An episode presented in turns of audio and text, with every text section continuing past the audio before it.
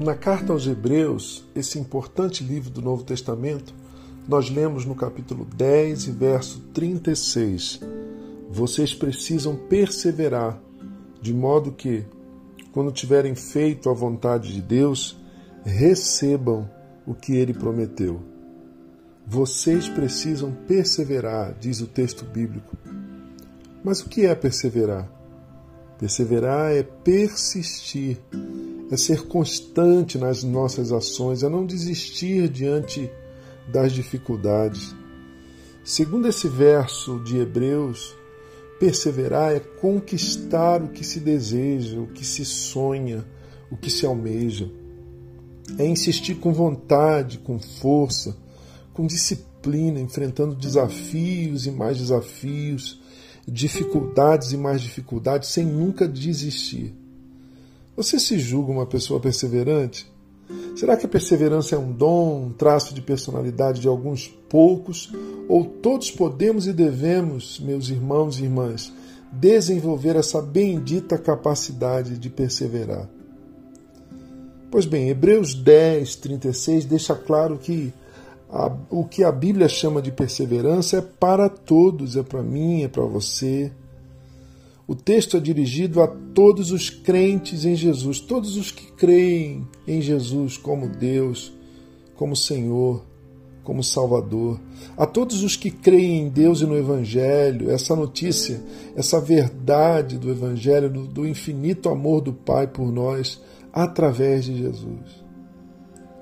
Não, queridos, queridas, segundo a Bíblia, a perseverança não é para poucos, é para todos. Todos os que seguem a Jesus devem e podem perseverar.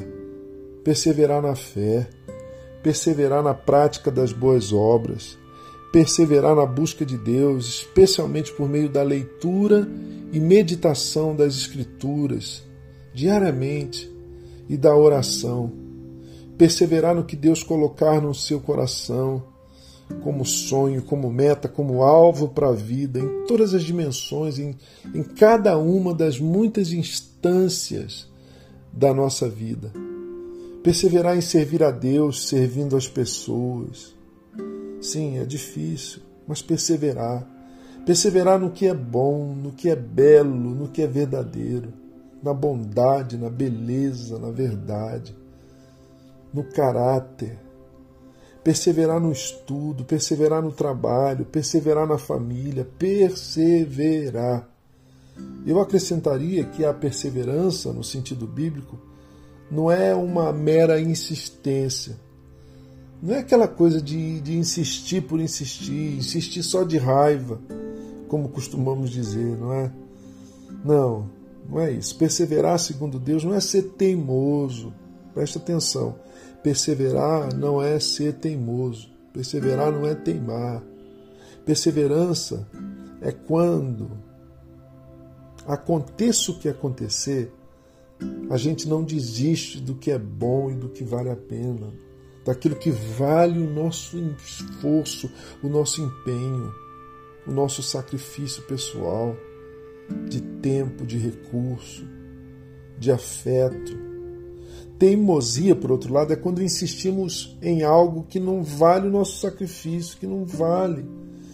Considere então a diferença, portanto, entre ser perseverante e ser teimoso. Pode ser que o que você chama de perseverança é teimosia. Como que eu vou saber a diferença? Simples. Qual é o objeto? Qual é o alvo?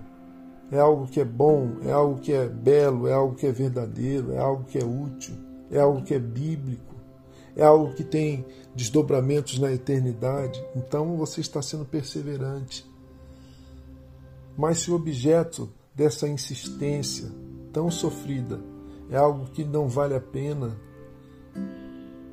então o nome disso é teimosia. Considere a diferença e acolha a palavra do Senhor esta manhã no seu coração. Hebreus 10, 36 vocês precisam perseverar, de modo que, quando tiverem feito a vontade de Deus, recebam o que ele prometeu. Percebem? O autor aos Hebreus está dizendo, está, está insistindo na nossa insistência, insistindo na insistência. Insistência em quê? Em fazer a vontade de Deus, em obedecer a Deus. Perseveremos em crer, perseveremos em orar, perseveremos em agir, perseveremos em amar. E Deus, Deus nunca falha. Deus não muda. Deus nunca deixa de ser Deus e realizará os seus propósitos benditos na nossa vida. Eu sou Gerson Borges e essa é a meditação do dia.